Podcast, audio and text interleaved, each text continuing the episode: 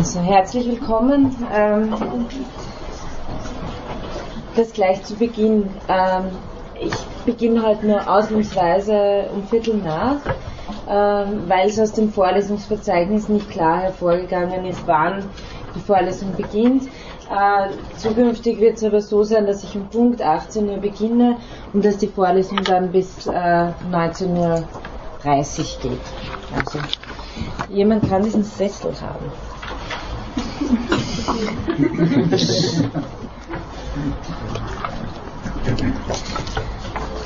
So, das ist alles suboptimal da. Versiefen mich auch ein bisschen. Okay. Ähm, ja, diese Vorlesung ähm, setzt die voriges Semester begonnene Vorlesung fort. Es ist aber keine Bedingung, dass Sie dort gewesen sein müssen. Ich sag's Ihnen nur setzt eben die voriges Semester begonnene Vorlesung fort, in der ich Hannah Arendts Kritik und neue Konzeption der Menschenrechte als das Recht, Rechte zu haben, behandelt habe. Dieses Semester soll ein weiterer Alternativdiskurs zum Thema der Menschenrechte thematisiert werden. Dabei handelt es sich wieder um einen phänomenologischen Ansatz, der quer zum Mainstream-Diskurs über Menschenrechte steht. Emmanuel Levinas Alteritätsethik. Ich schreibe Ihnen die Namen auf.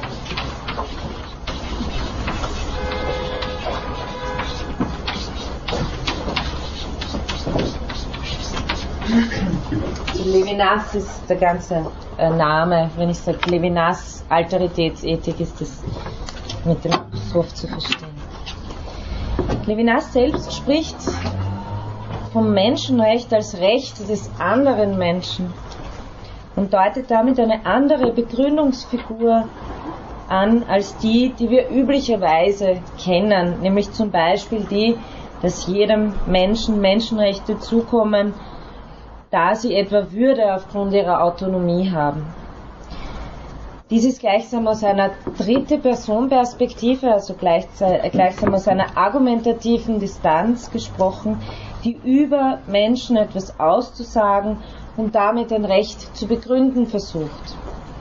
Levinas hingegen versucht, die Menschenrechte aus der direkten Begegnung mit dem anderen zu denken.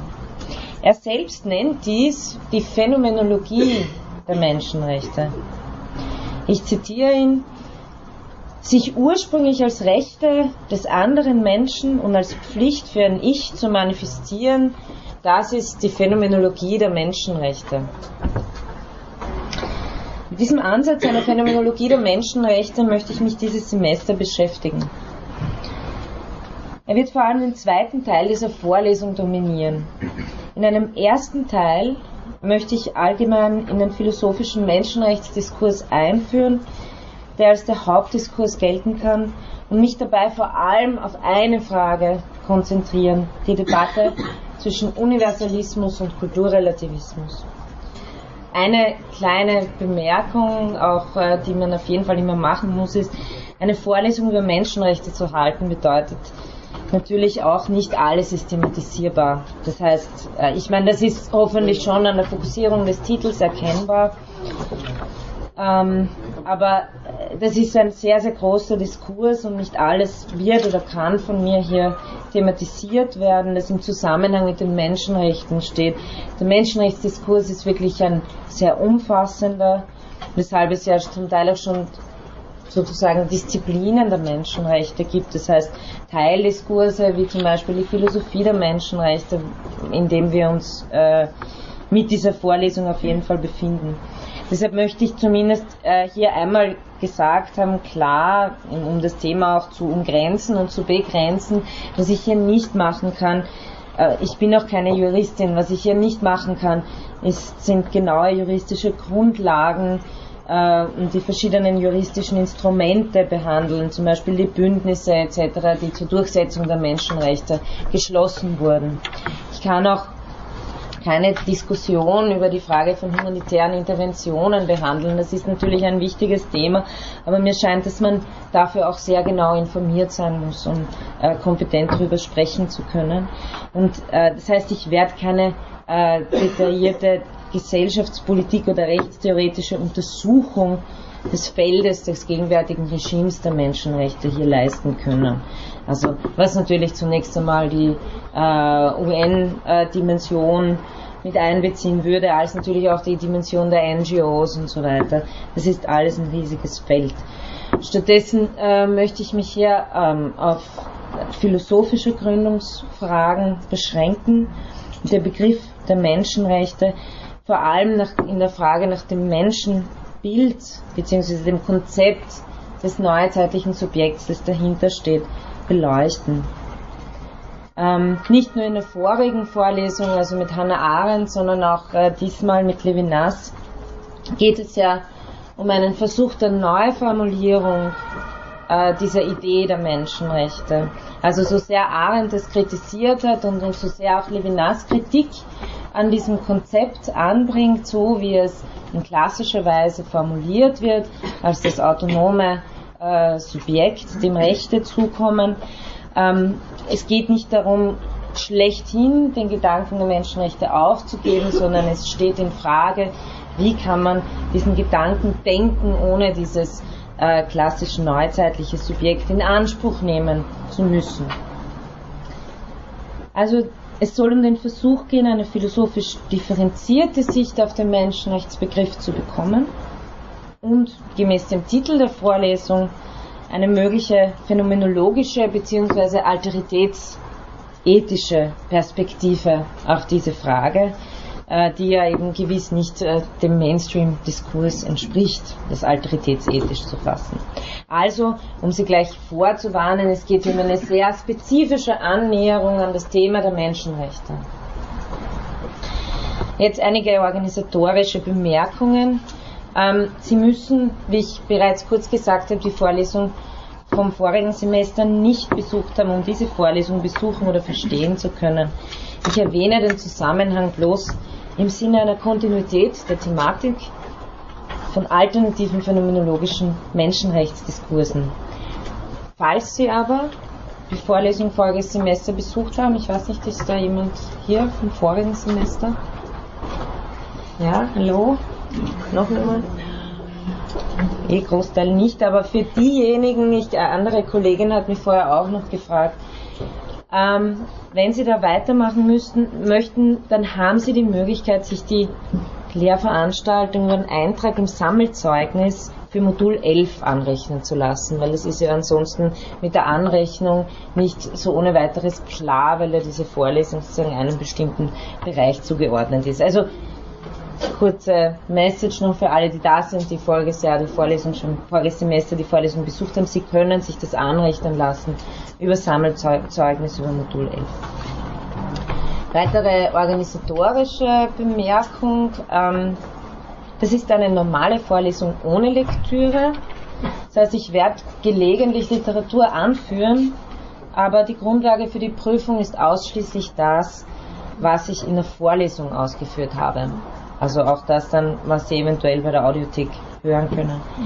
Wie immer äh, gibt es vier Prüfungstermine. Es wird eine schriftliche Prüfung geben und mit vier Prüfungsterminen äh, und der erste davon wird am Ende des Semesters stattfinden, am 30. Januar. Noch eine Bitte, ich meine, heute ist es besonders schwierig, aber bitte sagen Sie mir, wenn ich lauter sprechen soll. Ich habe voriges Semester äh, eine äh, Evaluation der Lehrveranstaltung machen lassen und habe fünfmal drinnen stehen gehabt, Sie sprechen zu leise. Das ist schade, die Kolleginnen hätten es mir gleich sagen können, weil es ist, bringt ja nichts, wenn Sie nichts verstehen. Also bitte unterbrechen Sie mich einfach und schreien Sie lauter, wenn ich Ihnen zu leise spreche. Lassen Sie mich es auch wissen, falls ich wirklich zu schnell sein sollte. Gut, soweit organisatorisches. Haben Sie äh, noch irgendwelche Fragen diesbezüglich zu, zu organisatorischen Dingen? Ist alles klar soweit? Okay. Ja. Frage zu Levinas, wo äh, im speziellen Levinas das äh, die Menschenrechte thematisiert, in welchem Buch? Es gibt äh, im Besonderen zwei Texte, auf die ich mich beziehen werde. äh, die sind in dem Buch Verletzlichkeit und Frieden, das bei ist, 2007 erschienen ist und das sind einzelne Aufsätze.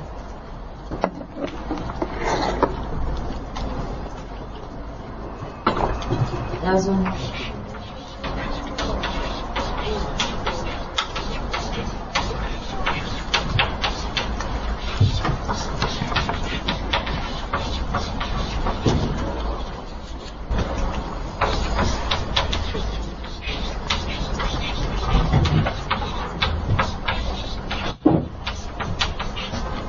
Verlag heißt die erfahren ist. Bin mir jetzt nicht ganz, ich glaube es war, es ist 2007. Ja. Nenne ich Ihnen dann selbstverständlich auch noch genauer, wenn wir dazu kommen.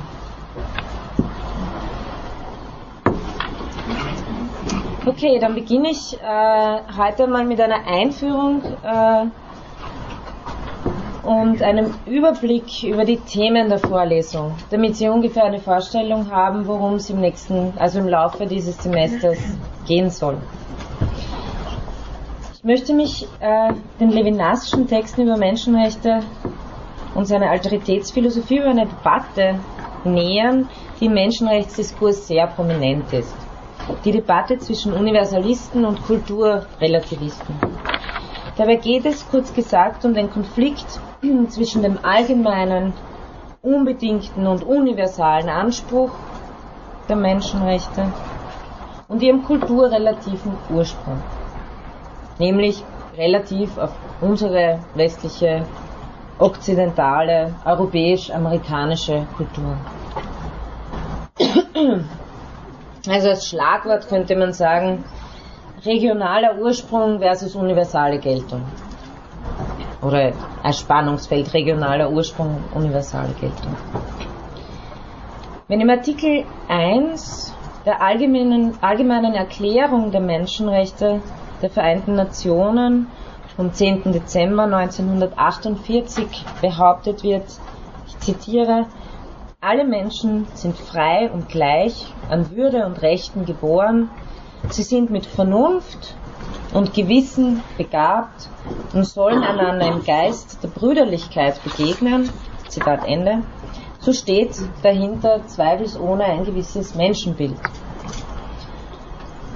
Nun lehrt uns aber der Pluralismus, also das Nebeneinander von unterschiedlichsten Weltanschauungen, dass die allgemeine und kategorische Aussage, die hier gemacht wird, eine Aussage über den Menschen höchst problematisch sein kann. Wir wissen, dass die Ansicht darüber, was der Mensch sei und folglich welche Rechte und Pflichten er hat, nicht nur von Kultur zu Kultur, sondern vor allem auch von Epoche zu Epoche sehr unterschiedlich sein kann. Darüber hinaus ist klar, dass jedes einzelne der Schlagwörter, die hier vorkommen, in diesem Artikel 1, Freiheit, Gleichheit, Würde, Vernunft, Gewissen, dass jedes einzelne dieser Schlagwörter in der westlichen Kultur eine gewaltige Geschichte, sowohl in ideengeschichtlicher als auch in politischer Hinsicht hat. Also äh, Freiheit, Gleichheit und im Geiste der Brüderlichkeit, das äh, ist natürlich die französische Revolution. Der Begriff des Gewissens ist ganz äh, klar mit ähm, dem christlichen Erbe Europas äh, verbunden. Der Begriff der Vernunft ist einer, der ähm, an, an sehr prominenter Stelle in der okzidentalen Geschichte steht. Ebenso der Begriff der Würde, der damit verknüpft ist. Man könnte also auch sagen, es hängt ein derart starker europäischer, ja eurozentristischer Ballast schon allein in der Formulierung dieses ersten Artikels, dass man kaum hoffen darf, dass diese Erklärung Anspruch auf transkulturelle Gültigkeit erheben darf. Vielmehr, so könnte man sagen, drückt sich darin nichts anderes als ein eurozentristischer Imperialismus aus, der nicht nur die politische und ökonomische, sondern vor allem auch die kulturelle Hegemonie über den ganzen Globus durchsetzen möchte. Zur kurzen Erläuterung des Eurozentrismus, ähm, also die sämtlichen Zentrismen, über die man sprechen kann, ähm, Als Eurozentrismus gilt eine Sicht der Dinge, die eben allein eine europäisch-okzidental geprägte Perspektive äh, auf alle anderen Kulturen äh, darüber legt und die sich selbst als einziger und dominanter Maßstab versteht.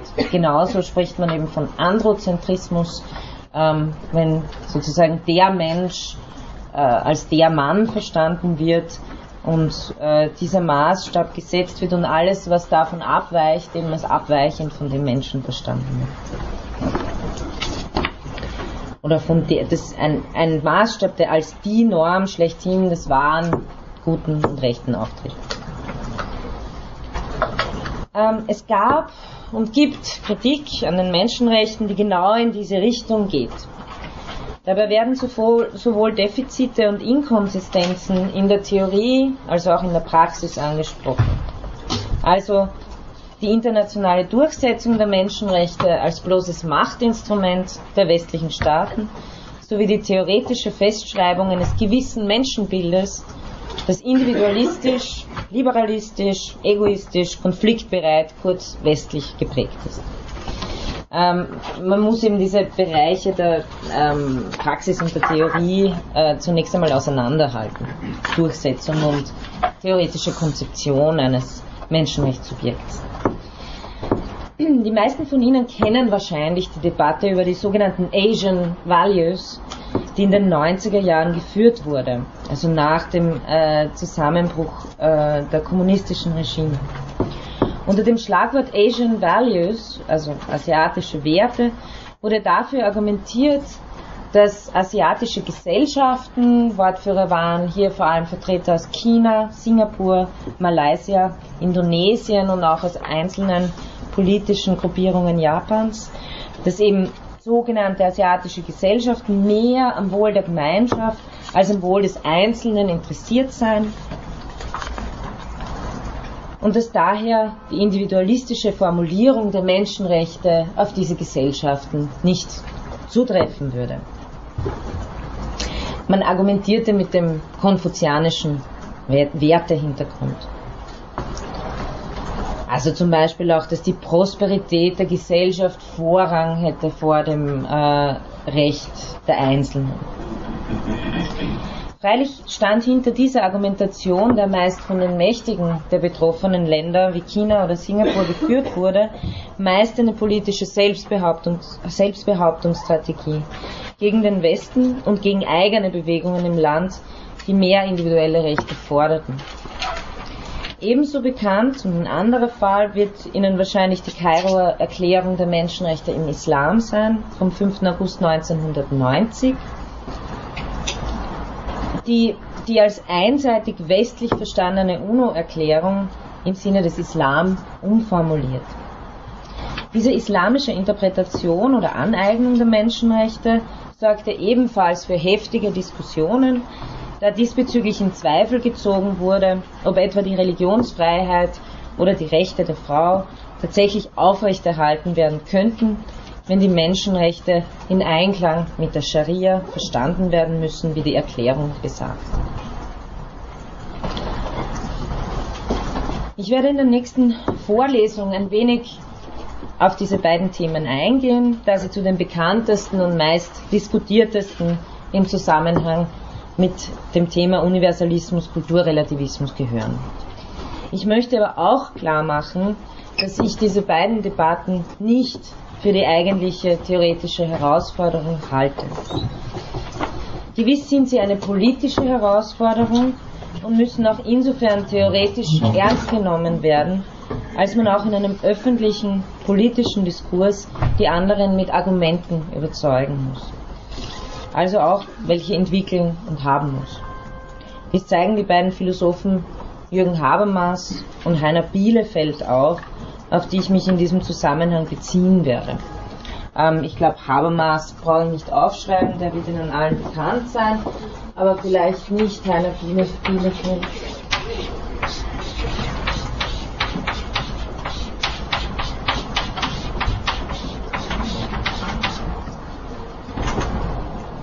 Auch ein Buch geschrieben, das heißt die Philosophie der Menschenrechte Grundlegung eines weltweiten Freiheitsethos und da nimmt er sich genau diese Debatten vor. Ich glaube, dass der Sieg, den eine universalistische Konzeption in diesen Fällen davonträgt, ein allzu leichter ist. Zu einfach sind beide Erklärungen als Machtinteressen der jeweiligen herrschenden Klasse zu entlarven.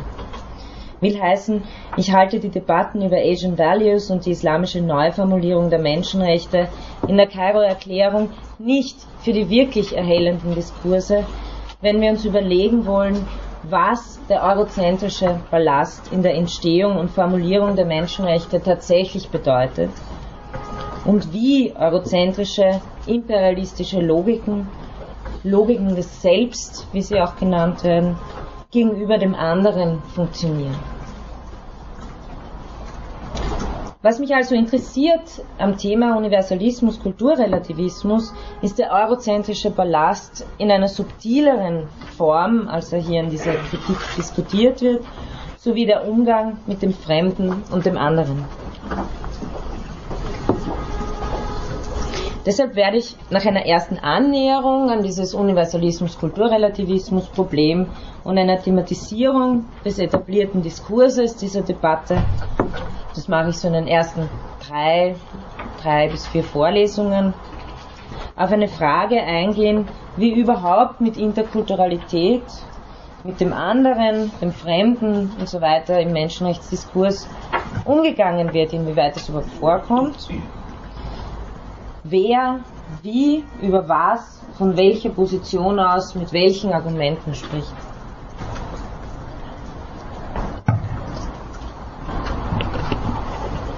In der fünften Vorlesung, soweit jetzt einmal der Plan, soll ich diese Stoßrichtung weiter verstärken.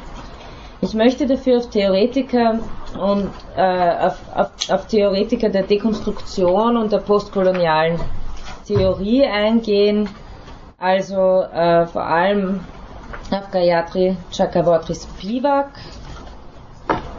Aufschreiben, ist eine indische Philosophin. Also das ist, das sind die beiden Stationen Vornamen.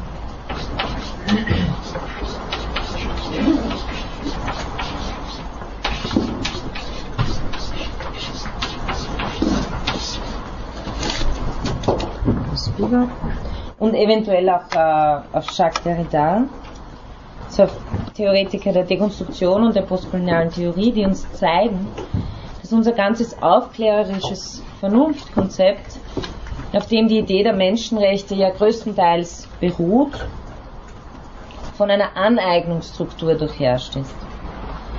Und dass die Berufung auf vernünftige Argumente, so neutral wie sie gerne sein möchte, nicht ist, weil sie blind und taub bleibt für die, die dieser Ordnung entgehen oder gar keine Stimme, keinen Ort des Sprechens haben. Dabei geht es um eine Kritik der Aufklärung im Namen des anderen. Das geschieht bei Spivak vor allem auch in neomarxistischer Orientierung. Die, so meine ich, für die Menschenrechtskonzeption sowie für ihre Verbreitung von größter Wichtigkeit ist.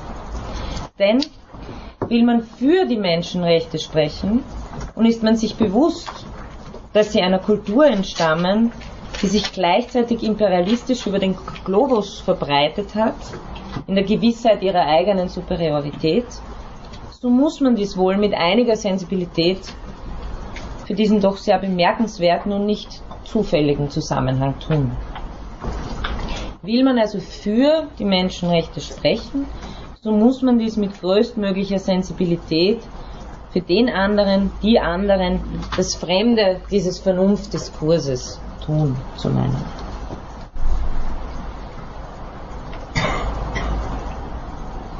Es geht mir aber ebenfalls nicht darum, die Menschenrechte als bloß eurozentristischen Imperialismus zu entlarven. Das scheint mir ebenso zu billig, zu einfach und wird auch dem zutiefst ethischen und großen Gedanken der Würde und Freiheit des Menschen keinesfalls gerecht. Vielmehr geht es mir darum, einen Vernunftdiskurs, der seiner allzu sicher ist, und das können Sie merken in den Texten von Habermas und Bielefeld, durch andere Stimmen oder Stimmen des anderen in Frage zu stellen. So wie Horkheimer und Adorno die Nachtzeiten der Aufklärung in der Herausbildung einer instrumentellen Vernunft kritisiert haben, also in der Dialektik der Aufklärung, freilich ohne den aufklärerischen Grundgestus aufzugeben, so kann uns eine alteritätstheoretische Reflexion aufzeigen, wo wir den, die, das andere mit einer Logik des Selbst immer schon vereinnahmt haben. Wo wir den, die, das andere mit dem Logos begreifen und erklären können und dadurch die Alterität, das, was diese Logik in Frage stellen könnte, ausgelöscht haben. Und dabei kann es auch durchaus darum gehen, diffus und immer wiederholend von kultureller Differenz zu sprechen und tatsächlich, äh, wie Spivak das sagt, eine Klassenapartheit zu erzeugen.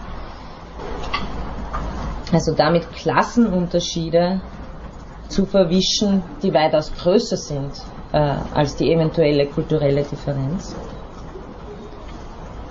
So, es kann auch genau darum gehen, wenn man vom anderen spricht. Es geht nicht immer darum, sich äh, sozusagen auf kulturelle, auf die, die, die Kultur und die Differenz zu unserer Kultur und so weiter einzuschieben.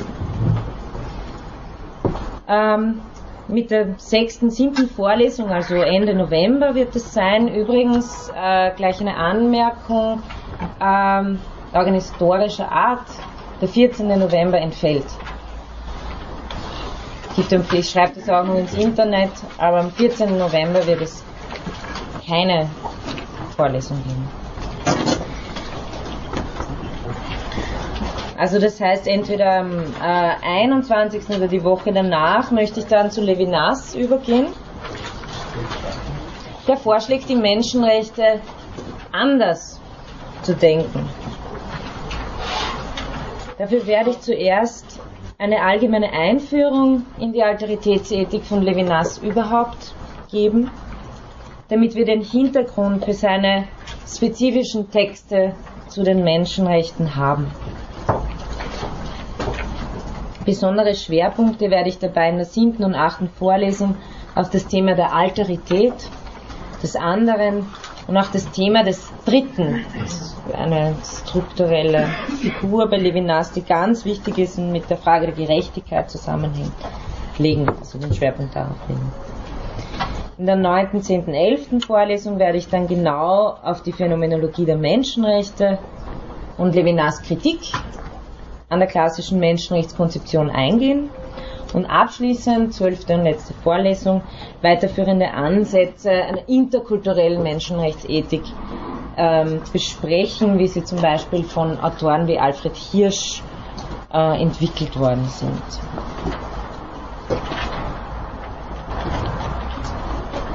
Ich habe jetzt noch ähm, gut Zeit. In dieser verbleibenden Zeit möchte ich äh, Sie an einige zentrale Punkte des Menschenrechtskonzepts erinnern. Ich habe die zum Teil voriges Semester schon thematisiert, auch in der ersten, zweiten und dritten Stunde. Heute gibt es nur eine kleine Zusammenfassung dafür. Also für die, die letztes Semester da waren, Sie werden das jetzt schon kennen. Sie können schon nach Hause gehen.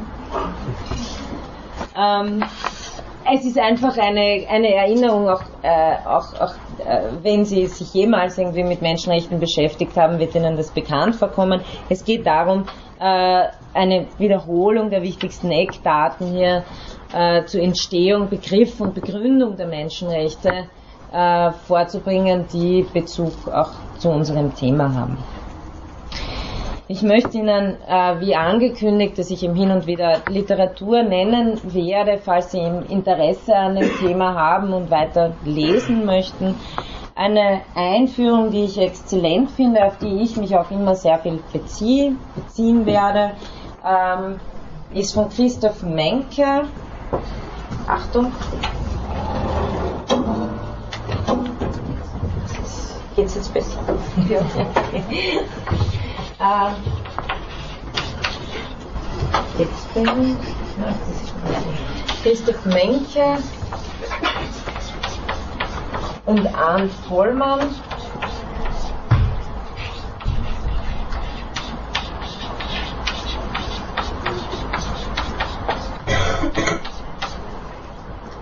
Ähm, ist einfach eine Einführung beim Junius Verlag erschienen. Äh, 2007 und trägt den Titel so weit sind wir noch nicht, äh, den Titel äh, Philosophie der Menschenrechte. Diese kleinen Junius-Einführungen, die kennen Sie wahrscheinlich. Das ist wirklich eine exzellente Zusammenfassung der aktuellen Diskurse. Und Menke ist, ich, ich, also ich glaube zu wissen, dass, die, diese, dass einige Passagen da drinnen sicher von Menke stammen. Der hat sich nämlich auch mit Arendt beschäftigt, ähm, auch mit Derrida. Äh, also er ist jemand, der äh, nicht so ganz diesen Mainstream-Diskurs als den stehen lässt, der er ist, sondern der auch die Kritik einbringt, die ich für eine sehr wichtige halte, von einer Seite, die normalerweise äh, in, der, in der Frankfurter Schule, sprich Habermas, äh, nicht so berücksichtigt wird. Ähm, bei Menke finden Sie wirklich ein sehr umfassendes Bild dessen, wie äh, der Menschenrechtsbegriff diskutiert werden kann. Dann äh, Bielefeld habe ich schon genannt. Ähm, ist natürlich auch eine sehr brauchbare Einführung, heißt auch Philosophie der Menschenrechte, äh, ist beim Verlag Primus 1998 erschienen. Und dann ähm, gibt es noch ein Buch, das ist dann wirklich, wenn Sie schon mehr in die Debatte reingehen wollen, dass auch das würde ich ganz klar, also im deutschen Sprachraum, im klassischen äh, Frankfurter äh, Menschenrechtsdiskurs zuordnen. Äh, das ist eine Aufsatzsammlung, die aber sehr gut und äh, sehr, sehr brauchbar ist von Stefan Gosepat und Georg Lohmann herausgegeben. Also Gosepat und Lohmann.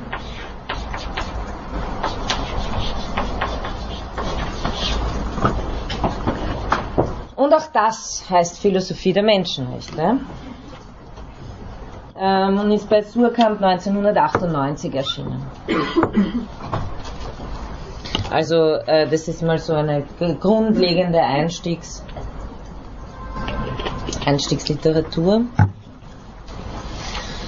Ähm, die Menschenrechte als die schlechthin grundlegende und weltweit gültige politische Idee, das können Sie lesen ähm, im Skriptum ähm, von Gerhard Luff, der Professor ist auf der Rechtsphilosophie im Juridikum.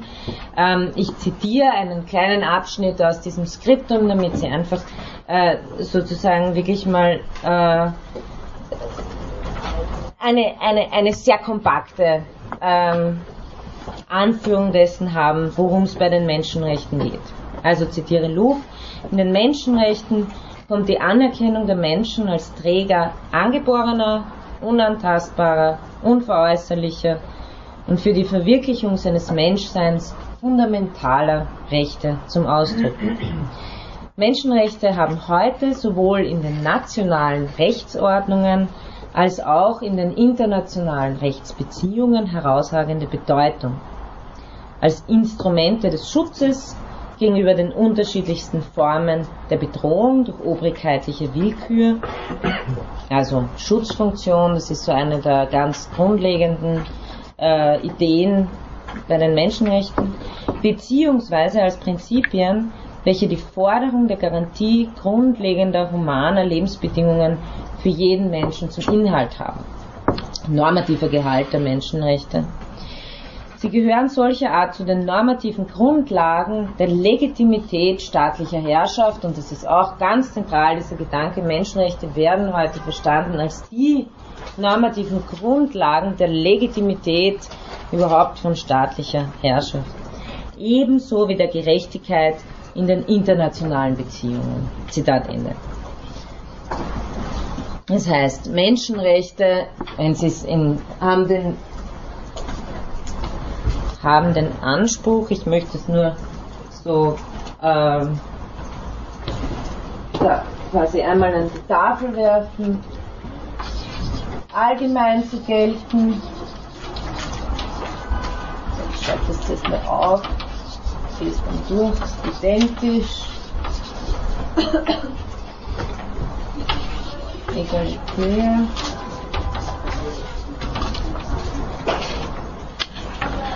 unteilbar.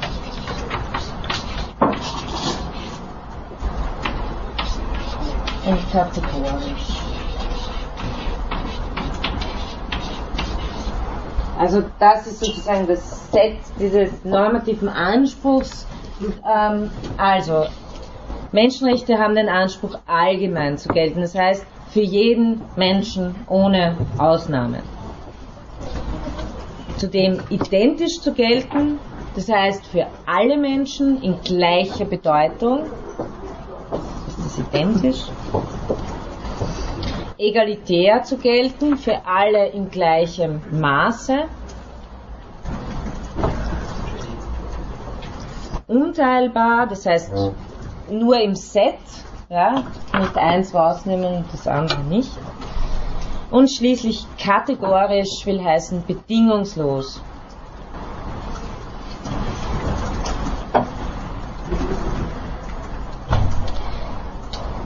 Wenn jetzt nun Menschenrechte eben als die schlechthin grundlegende, weltweit gültig politische Idee verstanden werden, dann heißt schlechthin grundlegend nicht, dass sie von allen respektiert und überall durchgesetzt werden, sondern so bei Louvre noch, dass sie die allgemein anerkannten Mindeststandards dafür abgeben, angeben, wann die rechtliche, politische, soziale Lage von Menschen als akzeptabel oder eben als nicht mehr akzeptabel gelten darf.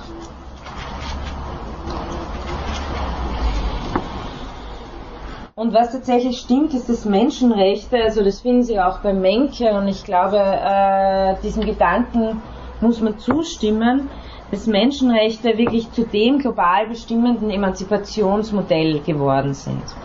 Will heißen, in der herausbildenden, in der sich herausbildenden Weltöffentlichkeit stellt kaum jemand mehr die Idee als solche in Frage eine Institution, Handlungsweise oder soziale Situation, die Menschenrechte verletzt, gilt dadurch bereits als delegitimiert. Das heißt, vor allem nach 1989 werden politische Kämpfe um Befreiung so geführt und verstanden, dass es Kämpfe für oder um Menschenrechte sind. Also die Menschenrechte sind wirklich ein ganz, Foucault würde man vielleicht sagen, ein Dispositiv geworden, also etwas, worin sich so viele Bezüge, Argumentationen, Institutionen ähm, verknüpfen und die als ein globales Legitimationsmodell gelten. Im Mittelalter ähm, äh, wäre es uns wahrscheinlich allen sehr eingeleuchtet, wenn ich gesagt hätte, wir haben Rechte, weil wir alle äh, Kinder Gottes sind. Das ist eine Idee, die heute weniger Konjunktur hat. Ähm, aber die Idee der Menschenrechte hat gute Konjunktur, um äh, Legitimation zu begründen oder nicht. Darum geht es. Also wir leben in einem Zeitalter der Menschenrechte, in einem Zeitalter, wo die Forderung von politischen Kämpfen ähm, als eine Forderung nach äh, Menschenrechten artikuliert wird und das als äh, legitim betrachtet wird. Das meint äh, die Formulierung, wenn man sagt, Menschenrechte sind die schlechthin grundlegende und weltweit gültige politische Idee.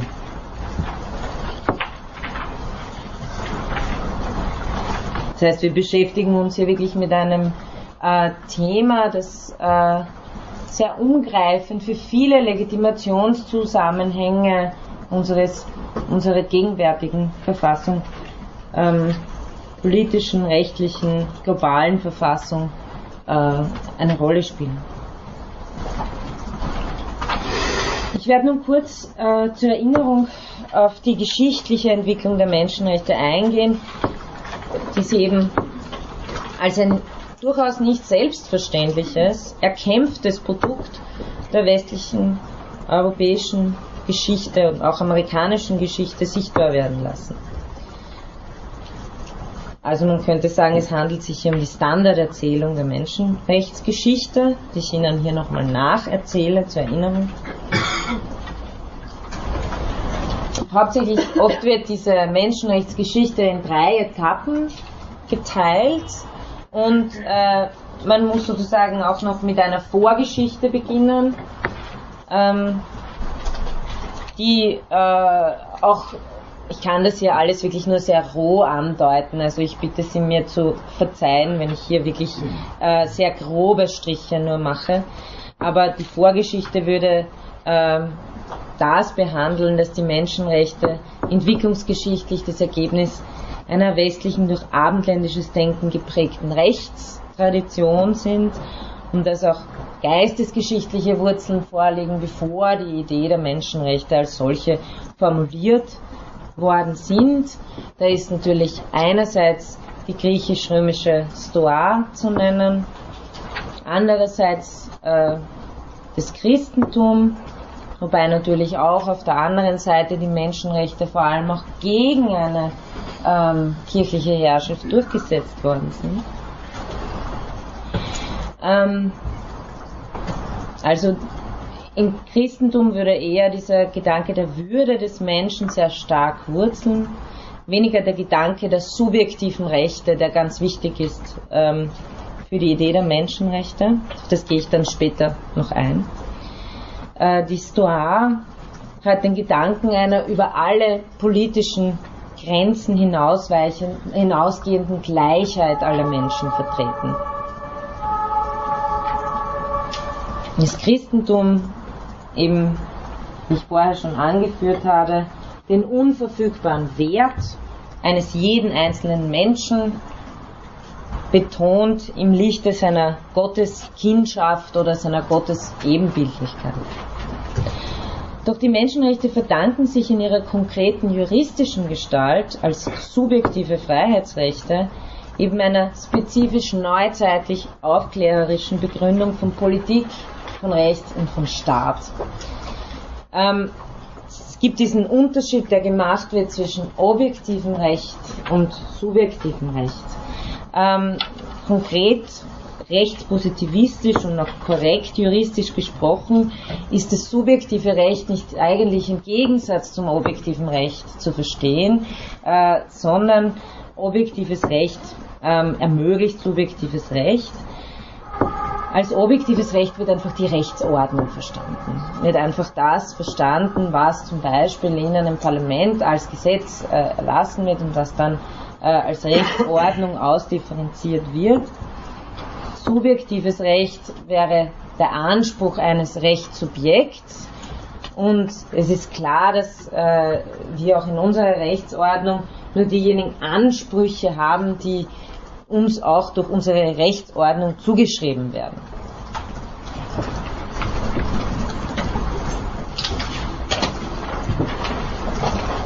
Der sprengende Gedanke des subjektiven Rechts im Sinne des Menschenrechtsgedankens, so wie er in der Neuzeit aufkommt, ist eher, dass subjektives Recht Vorrang vor dem objektiven Recht hat, also vor einer jeweiligen Gesetzgebung eines jeweiligen Territoriums, eines jeweiligen Staates. Das heißt, das wäre so etwas wie ein ursprüngliches subjektives Recht. Ich als Mensch habe ein Recht, auf das ich immer pochen kann gegen jede Rechtsordnung.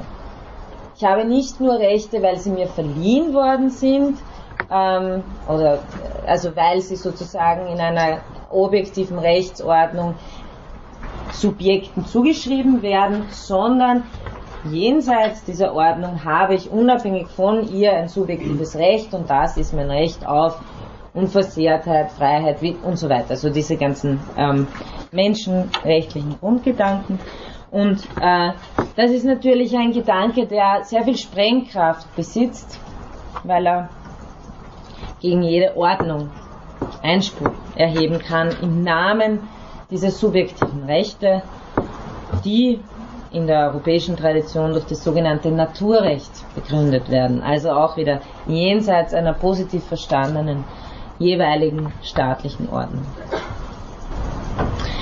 Es gibt jetzt Entwicklungsfaktoren, die sozusagen äh, innerhalb dieser Vorgeschichte äh, die Artikulation der Menschenrechte äh, begünstigt haben. Das sind erstens äh, die ständischen Freiheiten, die erkämpft worden sind noch im Mittelalter und die sich dann im Übergang zum neuzeitlichen Staat äh, vor allem eben dann als äh, zu subjektiven, zu Ansprüchen auf subjektive Rechte verwandelt haben. Die ständischen Freiheiten sind die Libertates genannt worden, sind selber natürlich noch keine Freiheiten des Individuums, sondern des, der Stände. Und das berühmteste Beispiel davon ist die Magna Carta von 1215, wo es um konkrete Schutzgarantien ging gegen den König oder auch um einiges später, 1628, die Petition of Rights und die sogenannte Habeas Corpus Akte 1679. Bei diesen speziellen, jeweils spezifischen Verträgen in England ähm, hat sich um ein politisches Settlement gehandelt meistens. Also es ging um einen konkreten Aufstand, auf die dann äh, der jeweilige König nicht mehr anders reagieren konnte, als eben diese Rechte zu gewähren. Und erst im Rückblick sozusagen sehen wir diese Dokumente als, als, als äh, Keime dessen, was dann Abwehr, als Abwehrrechte gegen den Staat verstanden werden. Ursprünglich sind sie eben ähm, aus Kämpfen ähm, zum Beispiel zwischen dem König und dem Parlament entstanden, Petition of Rights.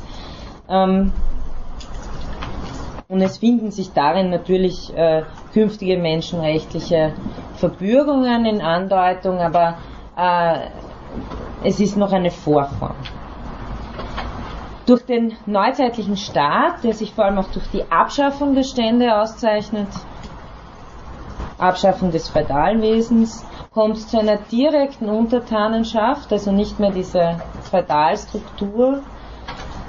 Und das ist auch eine wesentliche Voraussetzung für eine individualrechtliche Formulierung dieser Forderungen.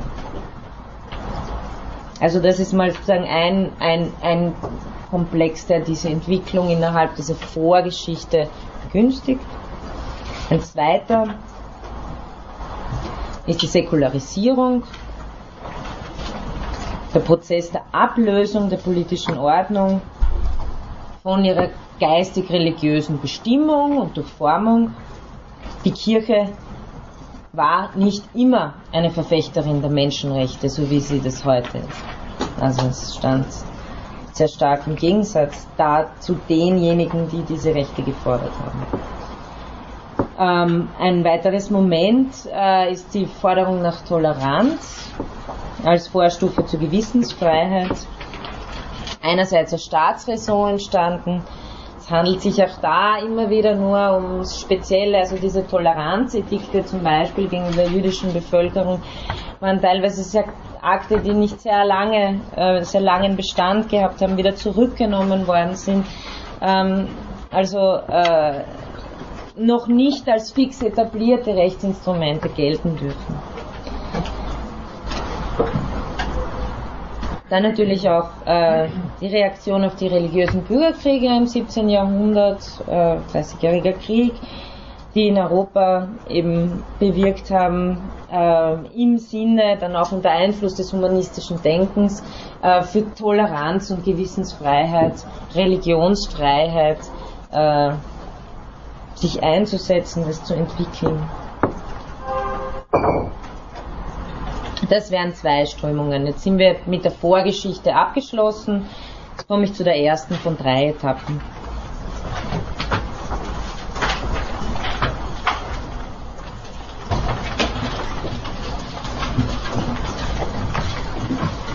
Will wirklich niemand diesen Sessel? Ich bin da drüber nach da, jetzt setzen wir noch. Okay. Es steht Ihnen wirklich frei. Ja, danke. Ähm, Der ist ja überall so eng, vor das kann Leute halt sehen. Kann man ja kaum sitzen. äh, erste Etappe, philosophisches Naturrecht des 17. und 18. Jahrhunderts. Also ich komme zum Naturrecht, ein ganz wesentlicher Theoriebestandteil in der Idee der Menschenrechte, in ihrer Geschichte, in ihrer Entwicklung. Die Kernthese ist hier, dass im sogenannten Naturzustand, also unter Absehung von den zufällig entstandenen gesellschaftlichen und kulturellen Verhältnissen, alle Menschen gleichermaßen grundlegende Rechte haben. Das ist die, die Grundidee des, des Naturrechtes. Es hat natürlich auch noch äh, weitere also das, das Naturrecht selber ist äh, hat eine, eine längere Geschichte, ist vor allem auch im Mittelalter stark entwickelt worden, zum Beispiel von Thomas von Aquin. Was mich hier interessiert, ist eben das Naturrecht vor allem im 17. und 18. Jahrhundert, da wo es, glaube ich, wirklich relevant wird für die Entstehung der Menschenrechte, da der Naturzustand als Argument verwendet wird und es sich hier um keine abstrakten Überlegungen handelt, sondern, und das ist, glaube ich, ganz wichtig, um argumentative Waffen für eine neue Gesellschaftsordnung. Also hier geht es naturrechtlich nicht darum, die göttliche Ordnung festzuschreiben, sondern es geht darum, gegen eine gewisse Herrschaftsform Ansprüche anzumelden. Ähm, ganz, ein ganz klarer Vertreter ist hier John Locke in seinen Two Treatises of Government.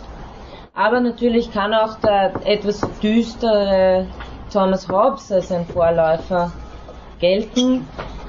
Denn auch er spricht davon, dass im Naturzustand natürlich wir grundlegend äh, frei sind. Diese Freiheit wird dann nur aufgegeben, um zugunsten der Sicherheit in einem staatlichen Gefüge. Also ich beziehe mich auf den Leviathan, das Hauptwerk von Thomas Hobbes.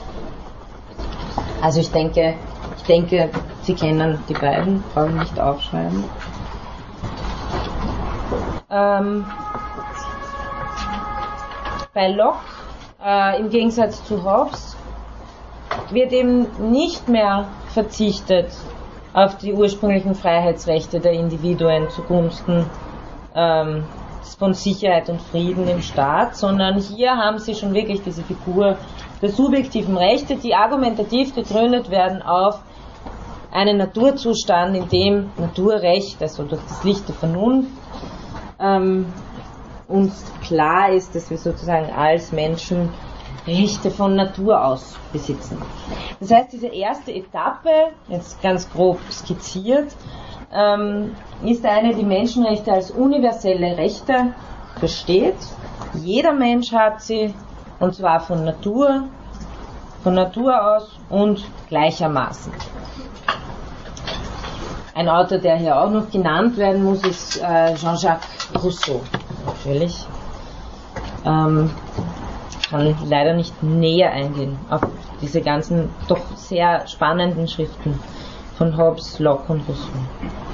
Das Naturrechtsdenken lässt aber die Frage offen, wie die Natur- und Menschenrechte verwirklicht werden können. Also es sind sozusagen, man könnte sagen, es ist ein erster theoretischer Vorstoß.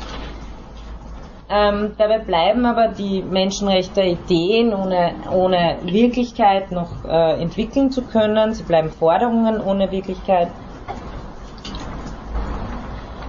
Und ähm, der gesellschaftliche Realzustand hat sozusagen noch nichts ähm, damit zu tun, was hier gefordert wird als ein ursprüngliches Recht von Natur aus.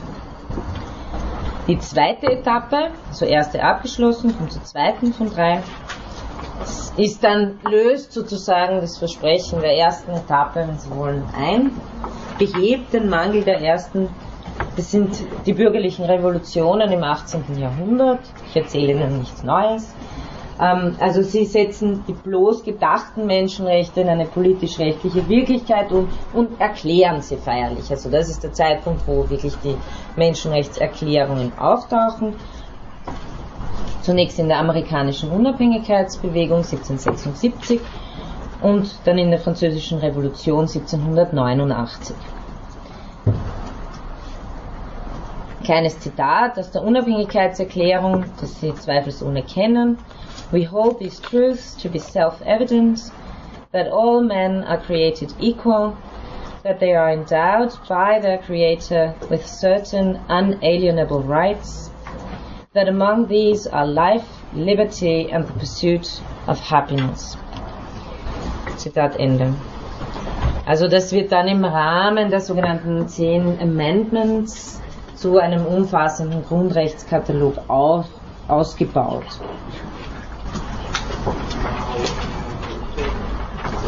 Da sind schon, also auch davor, was auch ein bekanntes Dokument ist, äh, das ist noch kurz vor der Unabhängigkeitserklärung äh, und es bezieht sich auf die über, sozusagen überkommenen Rights of the Englishman, die im englischen Common Law festgeschrieben waren. Das waren Rechte, die in England anstelle der ständischen Sonderrechte getreten sind. Durch die Trennung vom Mutterland äh, haben natürlich die amerikanischen Revolutionäre das auch nicht mehr als äh, Rights of the Englishmen äh, formulieren können, aber sie haben sozusagen den Schritt gemacht, das jetzt im Lichte dieses äh, Naturrechts äh, als allgemein festzuschreiben. All men are by nature equally free and independent and have certain inherent rights und so weiter und so weiter. Das heißt, was hier schon festgeschrieben wird, ist Recht auf Leben und körperliche Unversehrtheit, Recht auf persönliche Freiheit, also Schutz vor willkürlicher Verhaftung, grundlegende Justizgarantien für ein faires Verfahren, Gewaltenteilung, Presse- und Meinungsfreiheit, Verfahrensrechte und Eigentumsschutz. Die zweite, ja. Ähm, die, die, die Rechte, ja. Also Recht auf Leben und körperliche Unversehrtheit gehört auch zu den grundlegenden Persönlichkeitsrechten. Dann Recht auf persönliche Freiheit. Darunter fallen eben diese justiziellen Rechte, Schutz vor willkürlicher Verhaftung, grundlegende Garantien für ein faires Verfahren.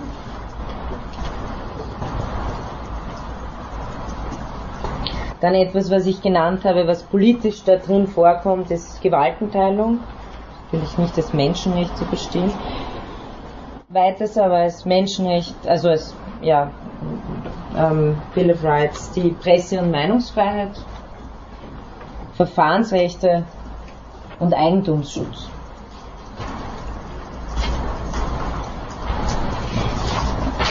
Die zweite ganz bekannte Erklärung der Menschenrechte ist die Déclaration des droits de l'homme et du citoyen der französischen Revolution. Die enthält zum Teil Übernahmen aus der amerikanischen Vorlage, aber ihre Absicht ist äh, anders, das muss man auch sehen. Sie soll das Ancien Regime beseitigen und nicht also soll nicht bestehende Verhältnisse bestätigen.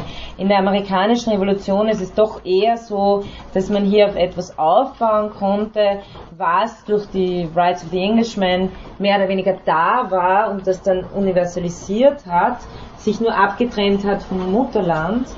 Ähm, die französische Revolution ist tatsächlich natürlich viel stärker äh, eine politische Revolution, insofern sie äh, das Ancien Regime beseitigt und äh, eine Republik äh, gründet.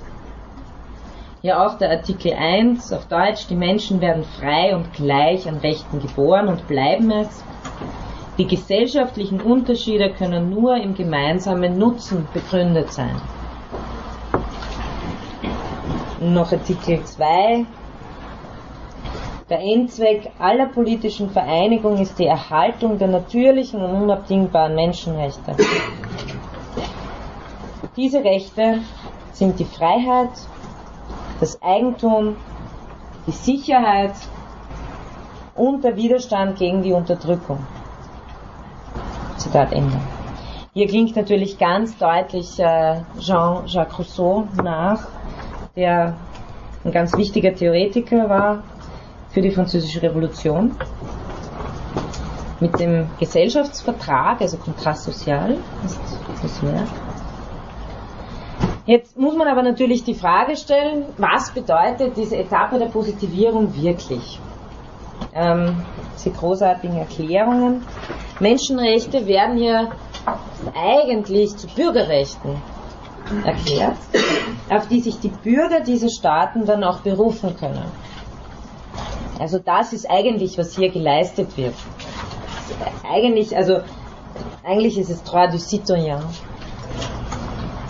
Bürgers. Ähm, damit ist eine erste rechtliche Positivität gewonnen, die in der ersten Etappe noch fehlte. Dadurch äh, passiert aber schon gleichzeitig auch das, dass die Menschenrechte in gewisser Weise, also in dieser Formulierung, ihre Universalität in concreto wieder einbüßen. Denn Zwar werden die Rechte aller Menschen von den Bürgern Neuenglands und Frankreichs erklärt, aber sie verwirklichen nur die jeweils eigenen, beziehungsweise, also in ihren Ländern als Bürgerrechte, beziehungsweise verweigern sie natürlich auch einem großen Teil ihrer eigenen Einwohner diese Rechte in unterschiedlichem Ausmaß, Frauen, Juden, Schwarzen und dem Proletariat. Das heißt, äh, Sklaven, Arbeiter, Frauen, Kinder und so weiter waren ebenso wenig gemeint wie Nicht-Angehörige dieser Staaten, Ausländer oder Flüchtlinge. Erst innerstaatliche Bewegungen und zwischenstaatliche Auseinandersetzungen setzen den eigentlichen Anspruch der Menschenrechtsidee frei. Also das kennen Sie ja sozusagen. Es war, es war schon der große Vorteil, das sozusagen so universal festzuschreiben, weil äh, das ist ja etwas, was Judith Butler sehr schön äh, in einem kleinen Aufsatz äh, mal anspricht. Universalisierung passiert nicht von innen, sondern Universalisierung wird immer von außen äh, geleistet, von einer Gruppe, äh, die von außen sagt, Moment, aber wir erheben auch Anspruch auf diese Rechte und dass diese Gruppe eventuell innerhalb des schon etabliert, der schon etablierten Ordnung gar nicht einmal gedacht werden konnte, geschweige denn überhaupt einen Ort hatte. Das heißt, Universalisierung funktioniert durch Forderung von außen, durch Anspruch auf äh, Zugehörigkeit zu dieser Universalität. In diesem Sinne Sklavenbefreiung, Arbeiterbewegung, Frauenbewegung,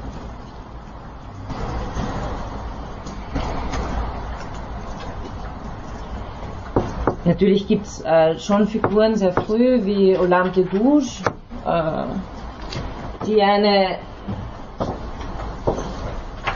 Deklaration de droit de femme, de la femme wahrscheinlich, geschrieben hat. Äh,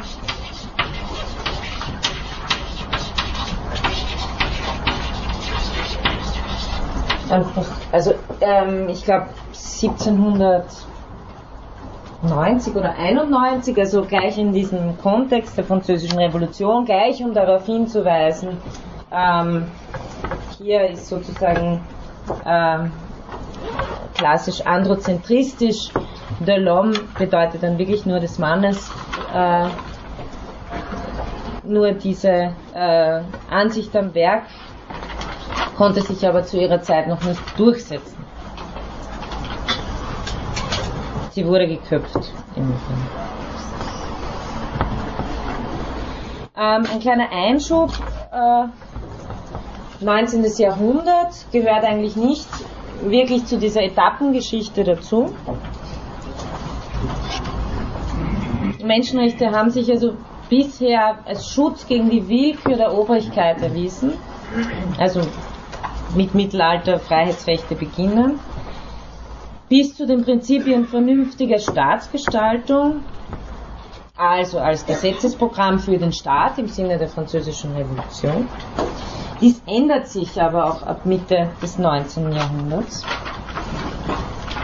dass Menschenrechte eben als diese positiven Leitlinien zur Gestaltung äh, des Staatswesens überhaupt verstanden werden, wie das, wie Sie ganz stark in den ersten beiden Artikeln durchgehört haben, ähm, der äh, Deklaration der Menschenrechte der Französischen Revolution. Denn im 19. Jahrhundert wird unter dem Einfluss von liberalen Vorstellungen die Menschenrechte vornehmlich als subjektive Abwehrrechte gegenüber dem Staat verstanden. Also ähm, im Vordergrund stehen hier dann Glaubens- und Gewissensfreiheit, Meinungsfreiheit, Pressefreiheit, Versammlungs- und Vereinsfreiheit. Also das sind ähm, diese klassischen Freiheitsrechte. Man versteht die auch, und da jetzt eben meine, mein kleiner Einschub innerhalb dieser äh, drei Etappen, ähm, als eine erste Generation von Menschenrechten.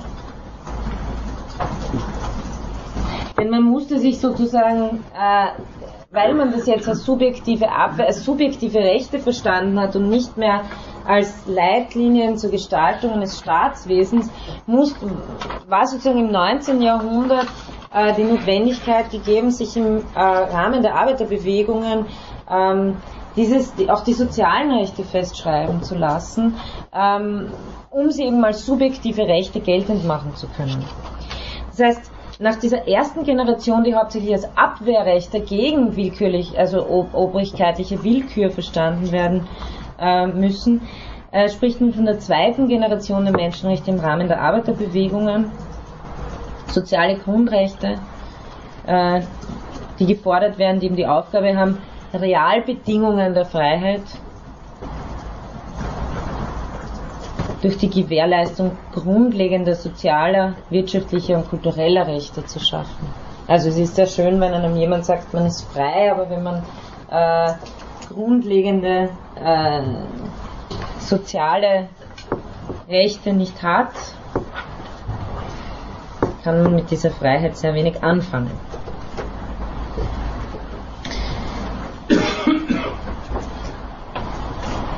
In diesem Kontext wird auch äh, manchmal von einer dritten Generation der Menschenrechte gesprochen. Erst recht ähm, auf Entwicklung.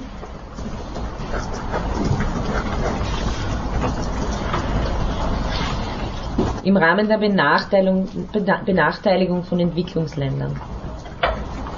Also hier geht es um kollektive Rechte auf eigenständige wirtschaftliche, soziale und politische Entwicklung. Zum Beispiel Beteiligung an Ressourcen ist ein ganz wichtiges und im Moment auch sehr heißes Thema, genetische Ressourcen zum Beispiel.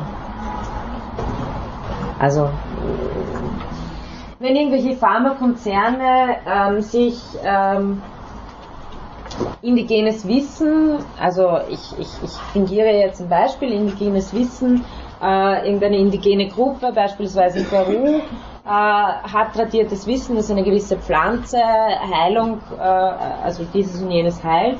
Dann kommt ein Pharmakonzern, schaut sich das an, entdeckt wirklich, ah, hier gibt es ein Gen oder hier gibt es irgendeinen Stoff.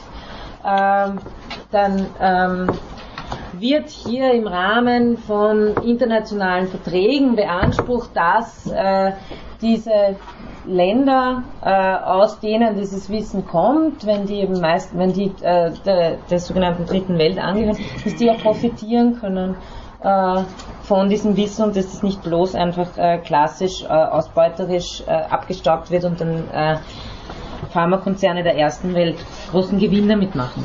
Die Frage ist natürlich, ob sich da noch um Menschenrechte handelt. Also wenn von so kollektiven Rechten gesprochen wird. Aber das nur am Rande. Es ist äh, in der Debatte üblich, äh, die Menschenrechte insgesamt in drei unterschiedliche Klassen einzuteilen und deren Differenzierung als einen historischen Prozess zu begreifen. Also ich äh, wiederhole das jetzt nochmal, äh, diese Dreiteilung in äh, drei verschiedenen Hinsichten. Entschuldigung. Ja. Wir haben zuerst die drei Etappen besprochen. Wir sind jetzt, innerhalb der, wir sind der jetzt bei der zweiten noch. Bei der zweiten noch, äh, wo ich sozusagen diesen Einschub mache. Genau, aber Sie können das sozusagen im Rahmen des 19. Jahrhunderts auch verstehen, weil äh, was jetzt kommt, ist die sogenannte Statustheorie von Georg Jelinek, äh, die im 19. Jahrhundert entwickelt wurde, ähm, wo es um drei Status geht. Ich glaube, Plural von Status ist Status. Ne? Ja. Ähm, komisch, aber ähm, Status negativus, Status activus und Status positivus. Status negativus heißt, äh, dass ähm, ist der Status eines Bürgers, der primär mit Abwehrrechten gegen den Staat ausgestattet ist. Ah, Georg Jelinek sollte ich auf die Tafel schreiben. Ist nicht wie die Elfriede, sondern mit Doppel-L. Ah, ein okay. Rechtstheoretiker, Rechtsphilosoph österreichischer Herkunft, glaube ich, hat aber in Deutschland hauptsächlich unterrichtet. Also Status Negativus, zum Beispiel Tötungs- und Folterverbot, Meinungs- und Religionsfreiheit. Status Activus, es bezieht sich immer auf den Status dieses Bürgers innerhalb des Staats. Das sind Grundrechte, die den Bürger in den Stand versetzen sollen, aktiv und gleichberechtigt an den politischen Entscheidungsprozessen der eigenen Gemeinschaft mitzuwirken. das wäre dann Wahlrecht. Vereinigungsfreiheit und freier Zugang zu öffentlichen Ämtern.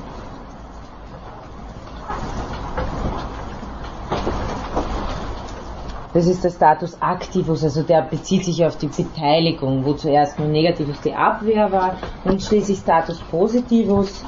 Das wären sogenannte Leistungsrechte, also dann positive Leistungen, die vom Staat zu erbringen wären. Recht auf Bildung, auf Gesundheit, auf Arbeit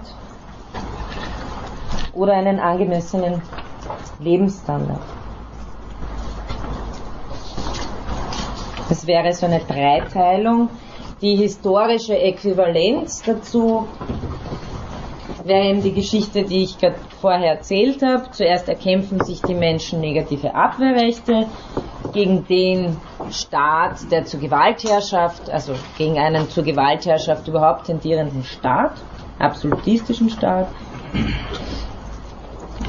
Als sie dessen Übergriffe nicht mehr zu fürchten haben, pochen sie ab dem 18. Jahrhundert auf politische Mitwirkungsrechte und schließlich erstreiten sich diese ab dem 19. Jahrhundert grundlegende soziale und wirtschaftliche Leistungsrechte.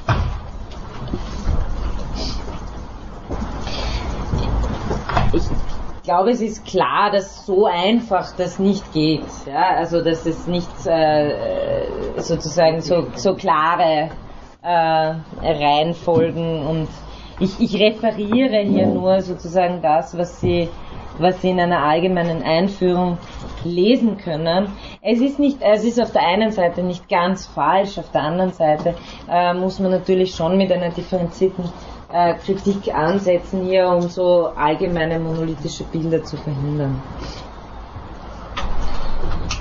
Ähm, was aber eine Einteilung ist, die jetzt rein systematisch verwendet wird, also hier wird jetzt kein Anspruch auf irgendeine historische Logik erhoben, äh, sondern einfach nur systematisch spricht man in ähnlichem Zusammenhang von individuellen Freiheitsrechten,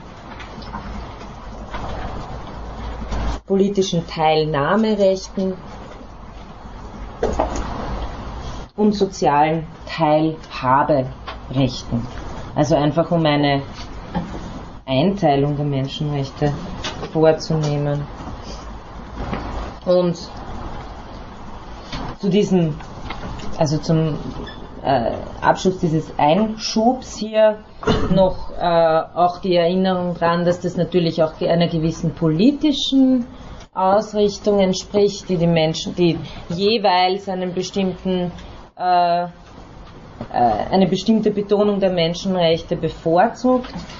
Die klassisch liberale Auffassung im Anschluss an Locke und Kant favorisiert die individuellen Freiheitsrechte. Also es geht immer darum, wenn Sie auch Texte lesen, äh, wo argumentiert wird, was sind jetzt die wichtigsten Rechte, wofür sollten wir uns am ehesten einsetzen. Also sehr wohl im, auch im heutigen theoretischen Diskurs, zum Beispiel in diesem Band finden Sie da äh, einiges dazu.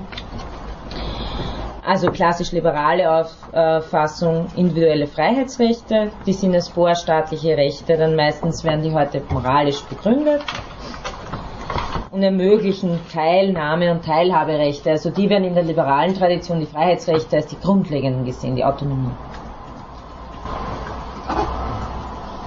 Die republikanische Auffassung, wobei bitte, ich meine nicht die Partei, äh, die amerikanische Partei, sondern ich meine die Auffassung, die sozusagen die Respublika in den Mittelpunkt stellt, im, Auf, im, im Anschluss an Rousseau die argumentiert dafür, dass politische Teilnahmerechte grundlegend sind, weil erst eine allgemeine Willensbildungs- und Entscheidungsprozess, also weil allgemeine Willensbildungs- und Entscheidungsprozesse erst individuelle Freiheitsrechte konstituieren, sowie soziale Anspruchsrechte begründen können. Ein prominenter Vertreter wäre hier zum Beispiel auch Habermas, der äh, Menschenrechte wirklich primär als politische Rechte verstehen will. Die klassisch liberale Auffassung wäre heute Rawls eventuell zuzuhören. Und dann äh, die sozialistische Auffassung, die äh, das Argument vertritt, dass erst im Anschluss an die rechtliche Sicherstellung sozialer Teilhabe, also sie möchte die sozialen Teilhaberechte in den Mittelpunkt stellen, dass im Anschluss daran auch individuelle Freiheitsrechte und politische Teilhaberechte sich wirklich verwirklichen können. Also die Sicherung elementarer sozialer Lebensbedingungen hat existenzielle Priorität.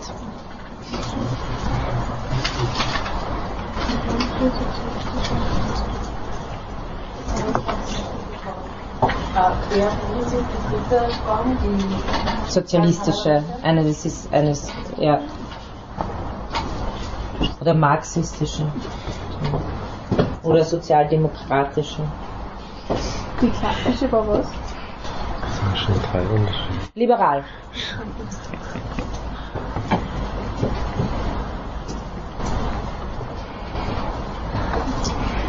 Okay, damit der Einschub abgeschlossen. Ich komme äh, zu, zur dritten Etappe, die äh, der eins vor allem vorhergeht, nämlich der Einschnitt und die Katastrophe in Europa mit dem Zweiten Weltkrieg. Diese Katastrophe ist der, natürlich der politische Totalitarismus, der nationalsozialistische und dann auch der stalinistische, dessen Sieg über die liberale Demokratie für einige Jahre zumindest eine wirkliche unmittelbare realpolitische Bedrohung war. Sehr oft wird in äh, einer Geschichte der Menschenrechte, äh, also auf diese dritte Etappe, zwar mit dem Hinweis äh, auf den Zweiten Weltkrieg äh, und die Shoah äh, zwar hingewiesen, aber sehr oft erhält man den Eindruck, dass nach 1945 bloß diese beiden Fäden aufgenommen worden sind zusammengeführt worden sind, nämlich einerseits diese universellen, natürlichen Rechte und andererseits die rechtsstaatliche Positivierung und dann internationalisiert worden sind. Ähm, es scheint mir aber, und hier greife ich ein Argument auf, das zum Beispiel bei Menke sehr äh, explizit geführt wird, äh, dass das so zu verstehen, als würde sich hier bloß etwas so, so entwickeln und weitergehen, so Richtung Weltgeist, ähm, dass das ein bisschen äh, äh, einfach nicht äh, den, den, äh, den tatsächlichen Gründen für ähm, die Entwicklung äh, der Menschenrechtspolitik entspricht. Äh, vielmehr ist es, und da zitiere ich äh, Menke, die Erfahrung einer politisch-moralischen Katastrophe, die so fundamental ist, dass sie auch noch die Menschenrechtsgeschichte als solche bis in ihre Grundfesten erschüttert. Also der Zweite Weltkrieg darf als eine zentrale Voraussetzung der gegenwärtigen Menschenrechtspolitik gelten. Man versteht weder die Tatsache noch die Struktur noch die Dynamik, noch die Ausbreitung der Menschenrechtsidee nach 45. Wenn man, das sagt Menke und das stimme ich ihm zu, wenn man sie nicht ausdrücklich als eine Antwort auf die Erfahrung einer politisch-moralischen Katastrophe deutet. Also nicht nur die Erfahrung der totalitären Barbarei, als Motiv über Würde und Rechte des Menschen neu nachzudenken, sondern auch die Art und Weise, wie sich diese Besinnung vollzieht, ist durch etwas ganz, ist durch diesen Einschnitt geprägt. Ist, durch, ist nämlich durch ein Bewusstsein eines, äh, eines tiefen Misstrauens gegen alles, was bisher als Grundlage des Menschenrechtsgedankens äh, fungiert hat, geprägt. Die Katastrophe, so nochmal Menke, muss so verstanden werden, dass sie unsere höchsten politisch-moralischen Ideale sowie unsere tiefsten politisch-moralischen Gewissheiten in Frage gestellt haben. Äh, will heißen, die Aufklärung selbst wird verdächtig mit äh, der nationalsozialistischen Katastrophe. Und damit natürlich äh, der Menschenrechtsgedanke in einer fundamentalen Weise äh, ebenso in Frage gestellt. Und die Kritik, die ich hier führe, hat natürlich hat ebenso mit diesem äh, Einschnitt zu tun, also die Kritik, die ich in dieser Vorlesung zum Teil vorstellen möchte. Wir werden sehen, inwiefern Levinas aus genau dieser Erfahrung eine andere konzeptuelle Form und Umsetzung fordert, als eben diese Standardvariante, die ich Ihnen jetzt so schön als die Entwicklung der Menschenrechte aufgrund der ähm, Autonomie, der Vernunft, der Gotteskindschaft und so weiter äh, dargestellt haben. Nochmal der Hinweis eben auf Adorno und Horkheimer mit ihrer äh, Kritik an der Aufklärung, in ihrer Dialektik der Aufklärung, die ein tiefes Misstrauen, die, aus der ein tiefes Misstrauen gegen eine Vernunft spricht, die dies, ähm, nämlich den Nationalsozialismus und den Holocaust, mitten im sogenannten zivilisierten Europa geschehen hat lassen. Das heißt, ähm, es scheint äh, wichtig, eben diese, was dann in dieser dritten Etappe konkret passiert, als Antwort auf dieses Geschehen zu verstehen. Und was hier konkret passiert, ist schon auch etwas äh, Außergewöhnliches, äh, nämlich ähm, dann eben wirklich diese globale Verbreitung. Die Menschenrechte erhalten in der dritten Etappe, wenn wir die jetzt benennen als Gegenwart, Zeit nach dem Zweiten Weltkrieg, diese ganze Phase. Die Menschenrechte erhalten einen grundlegend anderen rechtlichen Status als noch zuvor. Also in der ersten Etappe wurden Menschenrechte philosophisch postuliert, in der zweiten Etappe rechtlich positiviert in revolutionär veränderten Staaten. Und in der dritten Etappe werden Menschenrechte Teil eines international gültigen Rechtssystems mit den Vereinten Nationen als wesentlichen Gerüst. Egal wie gut es jetzt tatsächlich funktionieren mag oder nicht, aber ähm, der Kern und Keim äh, dieses Menschenrechtsregimes, äh, wie wir es jetzt vorfinden, ist die allgemeine Erklärung der Menschenrechte, der eben dann viele Pakte folgen, der Vereinten Nationen vom 10. Dezember 1948 es ist zuerst als zwischenstaatliche Absichtserklärung beschlossen worden, also hatte da noch keine so bindende Kraft. In den folgenden Jahrzehnten folgen dann verschiedenste völkerrechtliche verbindende Pakte, durch die eben ein neues globales Menschenrechtsregime entstehen kann. Regime ist im Sinne von äh, umfassendes, vernetztes Vertragssystem zu verstehen. Das heißt, und das ist äh, jetzt der wichtige Punkt der Veränderung. Die Staaten sind nicht mehr die alleinigen Instanzen, die für die Verwirklichung der Menschenrechte sorgen. Es werden neue völkerrechtliche Instanzen außerhalb und oberhalb von Staaten eingerichtet, die die Menschenrechtslage innerhalb von Staaten kontrollieren sollen. Also zum Beispiel der Europäische Gerichtshof für Menschenrechte des äh, Europarats auch der Strafge ähm, ja, der Strafgerichtshof ähm, International. ja, genau, internationale Strafgerichtshof. Also es und natürlich auch hier alles Mögliche im Rahmen, eben äh, wann können humanitäre Interventionen und so weiter stattfinden. Also hier wird sozusagen ein, ein etwas Neues etabliert, eine, eine internationale Ebene, die völkerrechtlich ähm, durch Pakte sich manifestiert. Jetzt erst, so würde die Standarderzählung der Menschenrechte schließen, trifft beides auf die Menschenrechte zu. Sie sind universell gültig und sie sind zugleich rechtlich positiviert. Also damit äh, sozusagen in ihren vollen Zustand gekommen. Idealerweise. Kurze Zusammenfassung.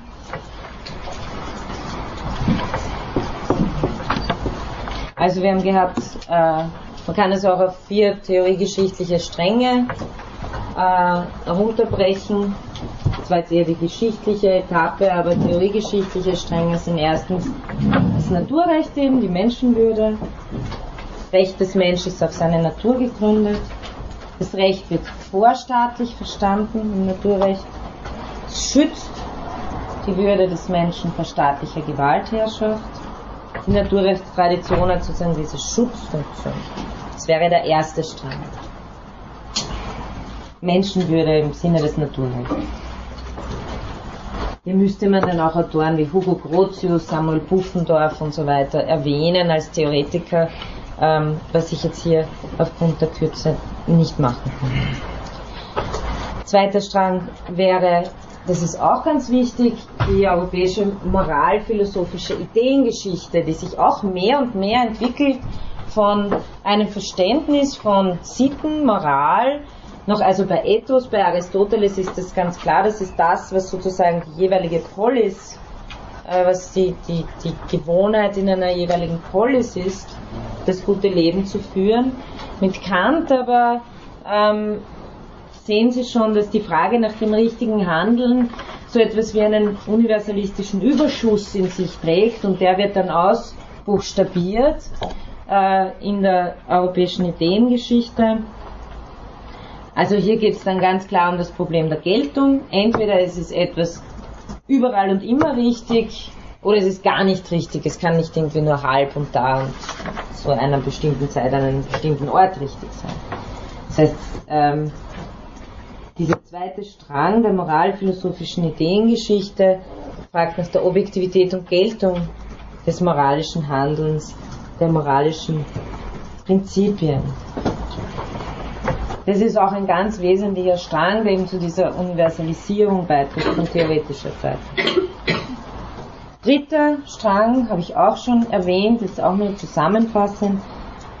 Politik- und rechtsphilosophische Zusammenhänge, die Etablierung des subjektiven Rechts, also Rechte, auf die das Rechtssubjekt als Einzelnes pochen darf.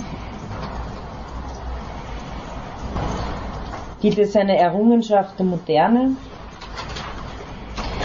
die besagt, eben diese Idee, die sich hier herausbildet, ist auch sehr entscheidend, dass die Sicherungsfunktion des Staates nur dann legitim ist, bei Hobbes haben wir das noch nicht, und bei Locke dann schon. Wenn subjektive Rechte, die in den staatlichen Gesetzen Form übergeordnet sind, eingehalten werden. Das heißt, der Staat kann nicht alles und immer machen, nur wenn er den Bürgern ein sicheres Leben verschafft, sondern Legitimität des Staates beruht wesentlich auf Einhaltung und Gewährung von subjektiven Rechten. Das ist sozusagen dieser dritte Strang, der äh, die subjektiven Rechte im, äh, als ganz starkes Element des Menschenrechtsgedankens ausweist. Und das letzte, was ich jetzt auch im Zusammenhang, vierter Strang, was ich im Zusammenhang mit der dritten Etappe genannt habe, ist das Völkerrecht. Also erst im 20. Jahrhundert wird Kants Weltbürger als ein Völkerrechtssubjekt wiederentdeckt, wenn Sie so wollen, dass äh, dem individuelle Rechte zugeschrieben werden. Traditionell kommen ja als Adressaten des Völkerrechts eigentlich nur Staaten in Frage. Also Samuel Puffendorf, den ich gerade genannt habe, oder Grotius als äh, die großen Völkerrechtler, äh, 16., 17. Jahrhundert. Ähm, da kommen nur, also Völkerrecht betrifft Verträge zwischen Staaten. Neu ist, dass das Völkerrecht nun ähm, für sich für die Rechte der einzelnen Menschen in diesen jeweiligen Staaten äh, für zuständig erklärt, beziehungsweise dass diese Staaten äh, Instrumente etablieren, sodass diese Staaten selbst nochmal äh, überwacht werden können in Bezug ähm, auf ihre Einhaltung der Menschenrechte. Das heißt, das Völkerrecht gelangt jetzt sozusagen äh, bei den einzelnen Menschen an durch die äh, Etablierung der Menschenrechte. Deshalb wird jetzt die positive Fixierung nicht nur auf nationaler, sondern auch auf internationaler Ebene durchgeführt. Okay, soweit, so gut. Ähm, war jetzt eine ganz grobe Wiederholung der großen Themen. Ähm, ich weiß, ich, ich werde das nächste Mal mehr Zeit für Diskussion lassen. Ich habe halt durch die organisatorischen Sachen etwas viel aufgebraucht. Haben Sie, haben Sie noch Fragen?